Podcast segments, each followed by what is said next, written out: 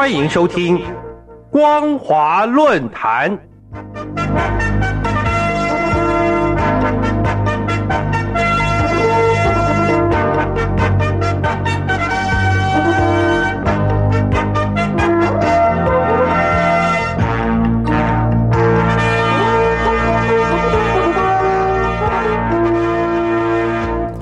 听众朋友您好，欢迎收听光华论坛，我是黄轩。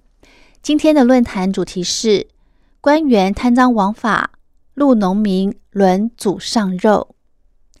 今年年初，中共领导人习近平在中央一号文件里信誓旦旦的要中共各级干部端牢手中的饭碗，强调仓里有粮，心不慌，要退休还耕，要牢牢掌握粮食生产。而现在，一号文件还在各农村热烈讨论宣导，却出现了河南即将收获的小麦烂在田里的影片，无疑给习近平打了一个响亮的巴掌。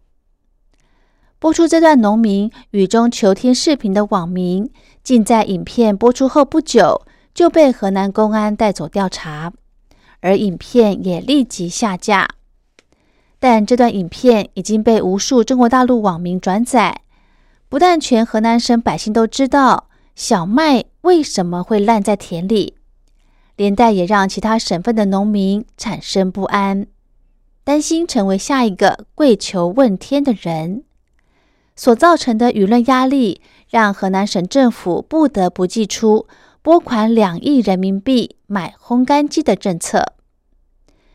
这个拨款两亿的政策一出，立刻惹怒农民，更招来一般百姓的嘲讽，说：“河南官员真是生财有道啊！”这两亿元即使买到烘干机，麦子早就发霉了，早就烂了，发芽了，不但磨不成面粉，甚至连牲畜都不敢吃。何况远水救不了近火，这两亿。根本是替河南省官员另辟财源的。根据大陆网络的报道，小麦烂在田里最严重的地区是南阳，但南阳地方官员却把这场人为的灾难推给老天，说这是近十年来最严重的烂场雨，要收成没收成，一年农活全让老天给没收了。但事实是如此吗？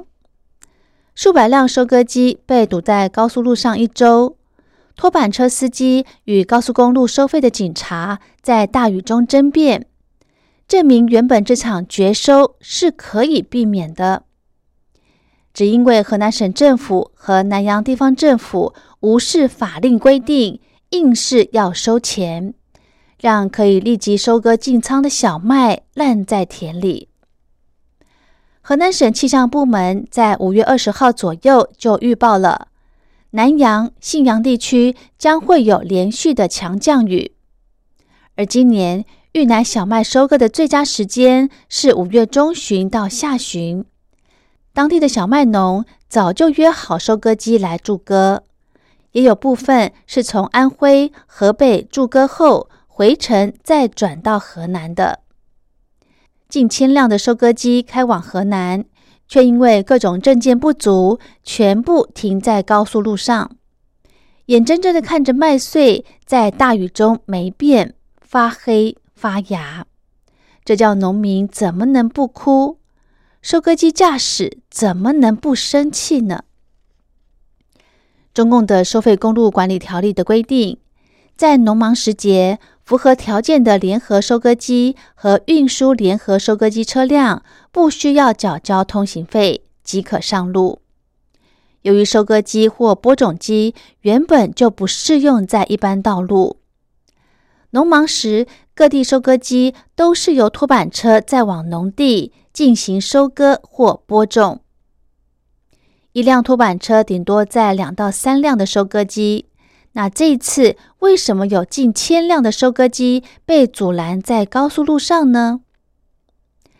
南阳市农业农村局的官员解释是，这些收割机是无证作业，超过宽度、高度超重。另外，在影片中，交警测量收割机的大小、宽度，还用绳子认真的测量拖板车，一副要准备罚款的样子，才导致被堵的收割机错过在大雨前抢收小麦的最佳时机。另外，高速路的收费员说，一些收割机驾驶没有办理大件运输手续。也没有农业农村部印制的收割机跨区作业证，因此每辆拖板车必须要依照道路使用规定缴费八百元的人民币才能够放行。因此，大陆民众看到官员的说法，愤愤不平地说：“有必要发放跨区作业证吗？河南省难道不属于中国大陆吗？”这种设备一眼就能辨识，且法规已经载明不必缴费，这样巧立名目的贪赃行径应给予重惩。南阳的小麦种植面积大约一千万亩，一个收费站就导致如此严重的损失，近千辆的收割机被堵在高速路上，农民捧着发霉、泡烂、发芽的小麦，呼天抢地的镜头。引发民众愤慨，南阳地方政府挡不住舆论压力，只好在六月初放行。但这个时候的麦子已经烂在田里。为了加快抢收和晾干收成的小麦，河南省政府在五月三十号宣布，省财政厅紧急下拨人民币两亿元，用在小麦烘干，确保小麦质量。确保颗粒归仓，确保农民收益。大陆网民又问了：这两亿元的专款如何保证是用在农民身上呢？官员说还不清楚拨发的流程，只说这是一个专项补贴，需要烘干小麦的就买设备，没有小麦需要烘干的也不能拿钱。若是集中烘干的话，其实两亿元是买不了这么多的烘干设施，这是大家心里都清楚的。就算是有了烘干机，也需要时间来烘干，不是你排个队就能烘干了。言外之意，今年就算买了烘干机，也不能马上发挥作用。五月二十五号到六月一号的连日大雨。导致原本丰收的小麦成了颗粒全无的绝收，让丰收变成绝收的原因就是中共官员贪腐蛮憨。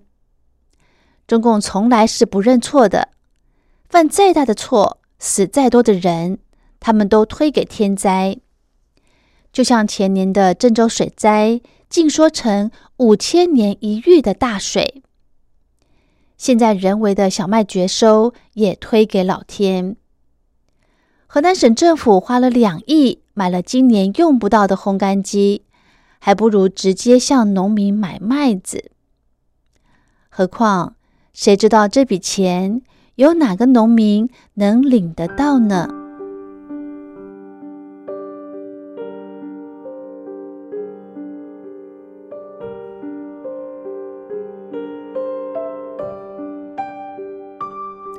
好的，今天的论坛主题是官员贪赃枉法，路农民轮祖上肉。我是黄轩，感谢您的收听，我们下次再会。